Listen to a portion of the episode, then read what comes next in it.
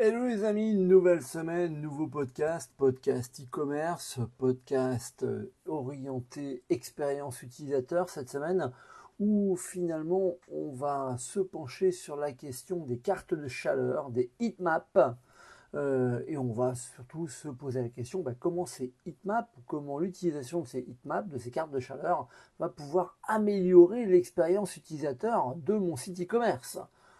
On le sait, L'expérience utilisateur des sites e-commerce, la préoccupation constante pour les entreprises qui cherchent à optimiser leur conversion et indirectement à fidéliser leur clientèle. Ces heatmaps, ces cartes de chaleur, peuvent se révéler des outils assez précieux. Elles permettent de visualiser l'interaction des utilisateurs avec un site web et mettre en évidence des zones chaudes ou des zones froides en tout cas, on va plutôt parler des zones chaudes qui attirent le plus d'attention et puis les zones froides indirectement qui sont les moins consultées. La première des questions, mais c'est pourquoi je devrais utiliser des heatmaps. Finalement, j'ai Google Analytics et je vois un certain nombre de choses.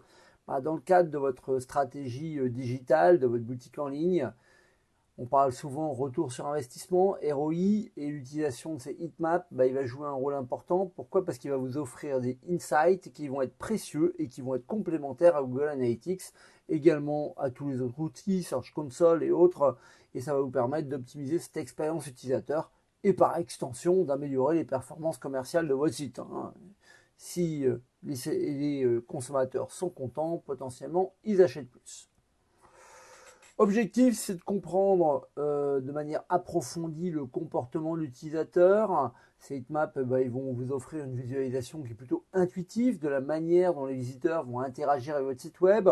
On identifie de manière assez précise finalement où et comment les utilisateurs vont cliquer, vont défiler, vont passer du temps. Hein. Ça va nous permettre d'obtenir une compréhension qui est directe de, tout leur comportement, finalement, avec des zones chaudes, des zones froides. On va se rendre compte que finalement, ils vont cliquer à certains endroits plutôt que d'autres. C'est ce qu'on appelle vulgairement du mouse tracking. On suit la souris et finalement, ça va permettre de voir où est-ce que euh, les gens cliquent.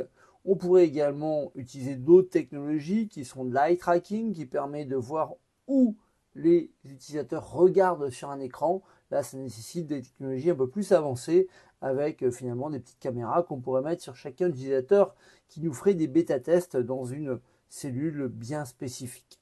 Là, on va plutôt euh, parler de l'utilisation d'Heatmap, euh, où est-ce que je clique, où est-ce que je navigue avec ma souris, et puis bah, comment optimiser les éléments clés de ma page Hein, qui peuvent être euh, bah, finalement les, boutons d'appel à l'action, les, call to action, euh, finalement les formulaires d'inscription. Est-ce que la personne elle arrête au bout du troisième ou du quatrième critère que je lui demande, ainsi que les produits phares. On va parler aussi de la fiche produit hein, et en plaçant tous ces éléments euh, dans des zones qui vont être plus visibles, plus interactives du site, on va augmenter encore une fois les chances de conversion.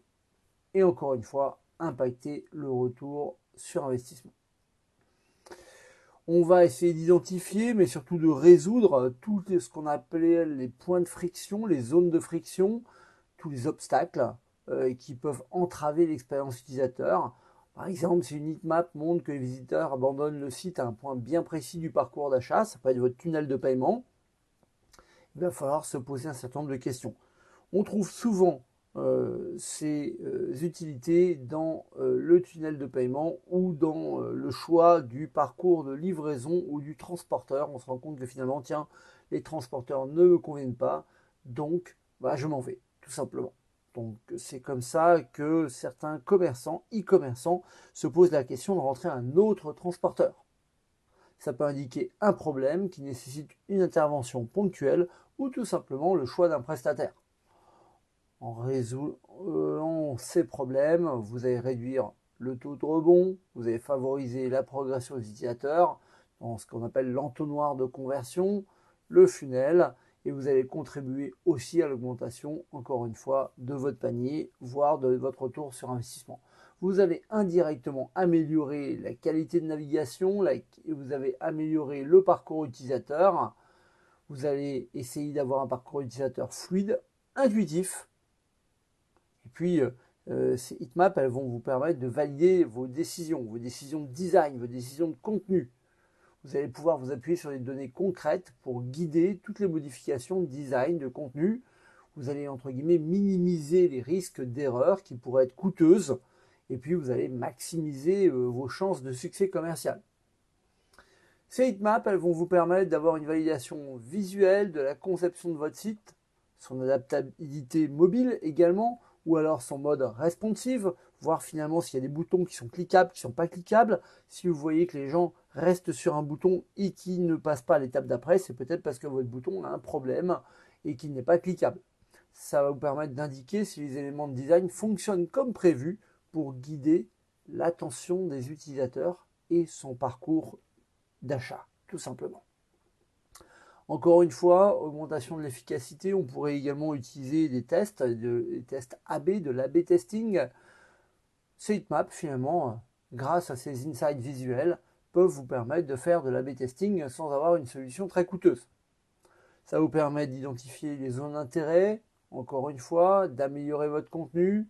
Ça vous permet bah, finalement d'optimiser l'emplacement des produits, mais surtout l'amélioration des fiches produits et en e-commerce, on sait que les fiches produits, c'est juste essentiel. Ça va nous permettre de voir euh, comment les utilisateurs interagissent sur les fiches produits. Est-ce qu'ils regardent la notice? Est-ce qu'ils regardent les infos complémentaires?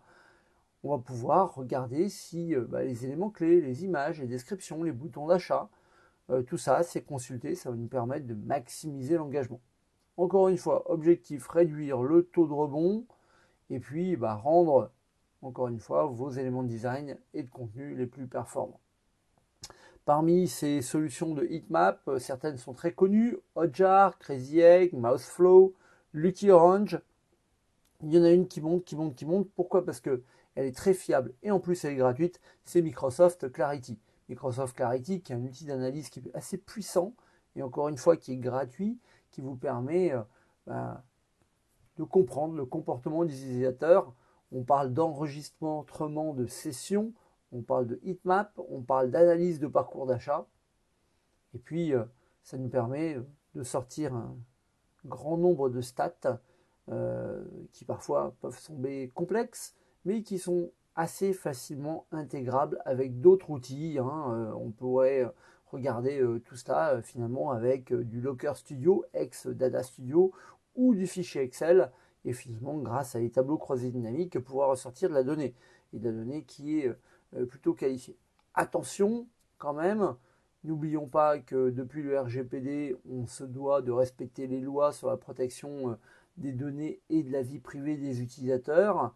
Certes, Microsoft Clarity, comme certains nombres de heatmaps, sont des outils précieux qui vous permettent d'améliorer l'expérience utilisateur, qui vous permettent d'optimiser les performances, mais encore une fois, il va falloir faire ça dans le respect de l'utilisateur et de la législation. Ça veut dire que la plupart des données vont être anonymisées. Vous n'allez pas pouvoir remonter jusqu'au compte client.